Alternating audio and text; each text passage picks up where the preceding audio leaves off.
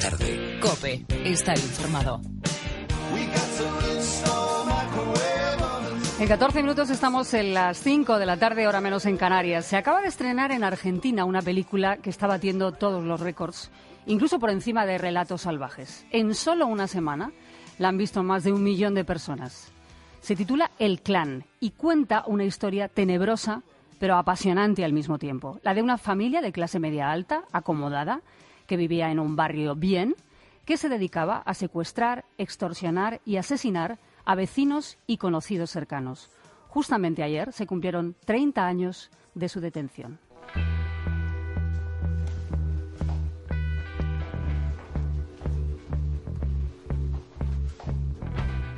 Los pies, Alex.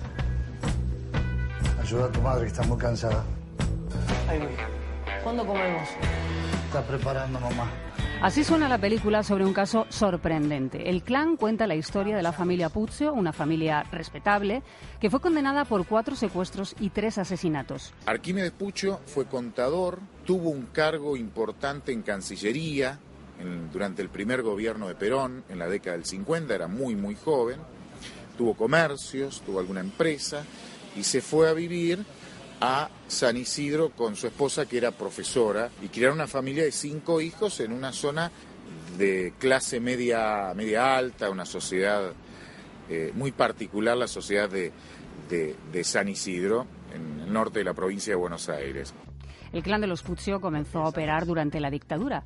Llegada la democracia, aún sentían cierta impunidad sobre el resto. Y aún eh, con la vuelta de la democracia, sentía que había algo de aquella impunidad con la que se manejaban los grupos de tarea, los grupos criminales de, de- los militares, que continuaba. Y eso le hizo armar como una suerte de industria del secuestro. Y de a poco fue involucrando con, mu- digamos, con, con una actitud muy perversa a toda su familia. Y la modalidad que tenían para llevar adelante esta industria de los secuestros era secuestrar gente conocida, es decir, secuestrar amigos que inevitablemente iban a caer en la trampa de frenar su vehículo si los veían eh, a un costado de la ruta o les iban a abrir la puerta de sus casas o no iban a dudar en eh, realizar un encuentro porque justamente eran amigos. Les reitero la suma a entregar. Un millón de dólares en billetes de 100. o al primer eh, secuestrado que tuvieron la casa, en un baño en el primer piso, en donde estaban también en el primer piso las otras habitaciones que dormían los hijos, los chicos. En el baño tenían un secuestrado que ellos lo conocían y los terminaron matando. ¿A dónde no vas a volver? A casa. Y era muy particular porque esa misma frialdad que él tenía, esa misma soberbia que él tenía para manejarse en la vida, la desarrollaba eh, con, con mucho vértigo, pero con mucho respeto y con muy buen manejo escénico en las negociaciones que establecía con la familia de las víctimas.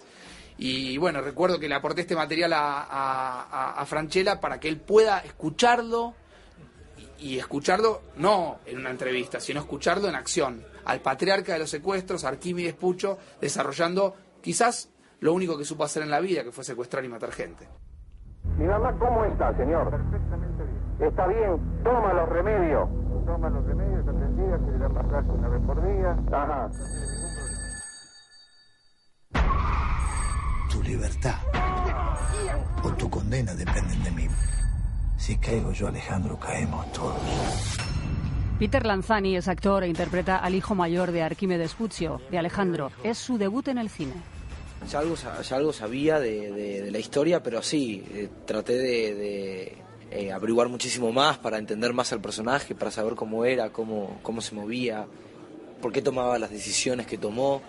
Este, una composición muy difícil porque es un personaje muy complejo, pero lo disfruté, lo disfruté y hice eh, muchas averiguaciones para saber bien, bien cómo era el caso, cómo se movían los personajes, qué los llevaba a tomar las decisiones que tomaban. Mañana, sobre las 10 de la mañana. A las 10 de la mañana. Los llamaremos y le vamos a indicar dónde debe retirar el nuevo comunicado. es impresionante. Aparte, mi viejo conocía a Eduardo Ulet, que es el segundo secuestrado en el año 83.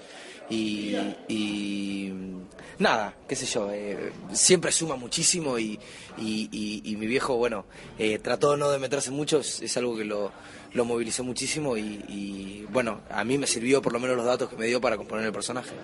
Guillermo Franchella interpreta al patriarca del clan. Llamó al periodista Facundo Pastor para saber más de la personalidad de Arquímedes Pucho. Enterado eh, Franchella de que yo había tenido la posibilidad de entrevistarlo, eh, bueno, tomó contacto conmigo y lo ayudé a, contarle qué sensación me había quedado a mí el día, en las dos veces que tuve la posibilidad de, entrevistarlo, y le aporté a Franchella para la construcción del personaje unas escuchas telefónicas que no se habían conocido nunca, yo las había puesto en televisión por primera vez. Habíamos tenido que hacer un tratamiento muy especial de una cinta que estaba muy, muy anieja, perdida en un rincón de, de, la División Antisecuestro de la Policía Federal, donde se lo escuchaba a él negociar los secuestros. Hola. Hola. Sí, sí, señor. Mira, hemos tenido problemas para comunicar. Hola. Hola. En 1985 había un secuestro, un secuestro en curso, había toda una negociación por una señora de apellido Bollini de Prado. Sus hijos, uno tenía concesionarias de auto, tenía una familia que tenía eh, cocherías fúnebres en Capital Federal y estuvo más de un mes secuestrada. Había una negociación entre la familia y los secuestradores. Al momento de acordar la entrega de una prueba de vida y el pago de un rescate, detienen a parte de la banda que estaba dejando la prueba de vida, que era la tapa de un diario firmada por la víctima, en una estación de servicio de Capital Federal. Yo pensé que me iba a encontrar con una persona que se iba a arrepentir de algunas cosas, pero usted no se arrepiente de nada. ¿De qué me voy a arrepentir? Y de lo de Bollini de Prado, por ejemplo, ¿no?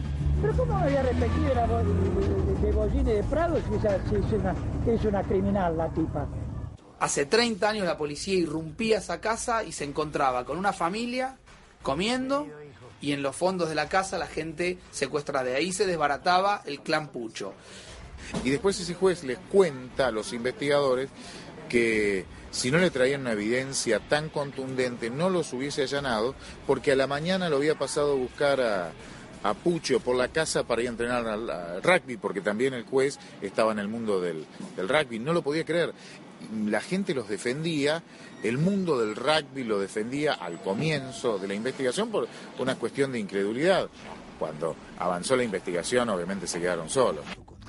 Arquímedes pasó años en la cárcel hasta que cumplió 70.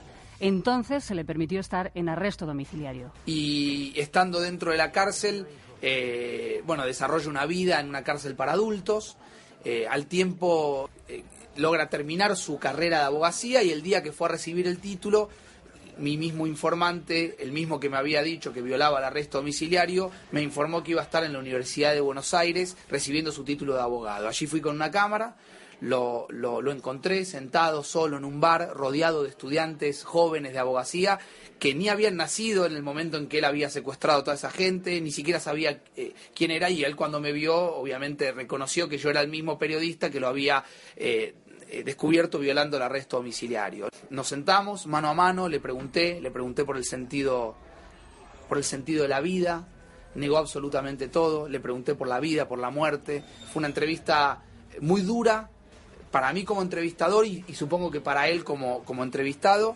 Y yo creo que ahí él juró o me juró una venganza eterna. Y a un colega que escribió un libro que se llama El Clan Pucho le confesó que si el cuerpo y el físico le, soportaba y, le aguantaba, él me iba a matar.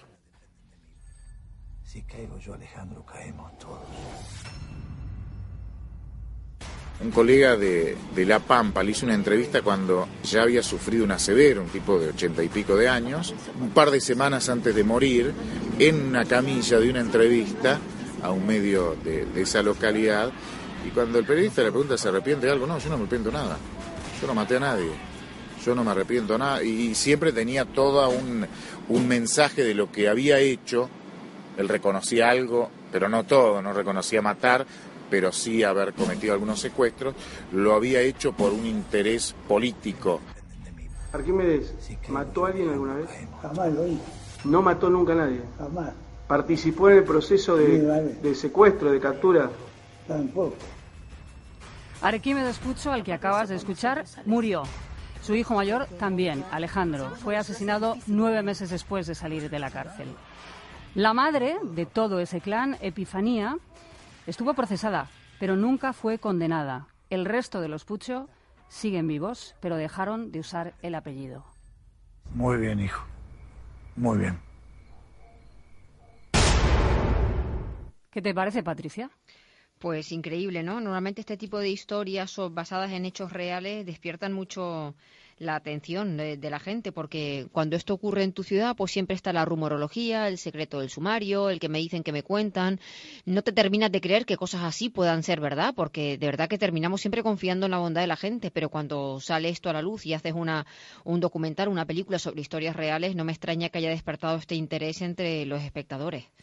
Pues llega Parece eh, tremendo. a España, sí. eh, primero en el Festival de San Sebastián, el próximo mes de septiembre. En noviembre se estrena en las salas comerciales. Quiero agradecer especialmente que nos hayan atendido a Paulo Cablan, que es periodista de Noticias C5N, que presenta el programa El Expediente sobre casos policiales importantes, a Facundo Pastor, que es periodista también uno de los más prestigiosos, investigador en casos policiales y que entrevistó al patriarca del, clan en varias ocasiones y que han puesto a nuestra disposición también sonido real de aquellas llamadas telefónicas de extorsión eh, y de la voz también de eh, Arquímedes Puccio y, por supuesto, también a Peter Lanzani, que eh, hace el papel de hijo mayor de Alejandro en esa película que, ya digo, está causando muchísima expectación y que en Argentina está arrasando en las taquillas. Patricia, un beso muy fuerte. Un beso hasta el lunes, María José.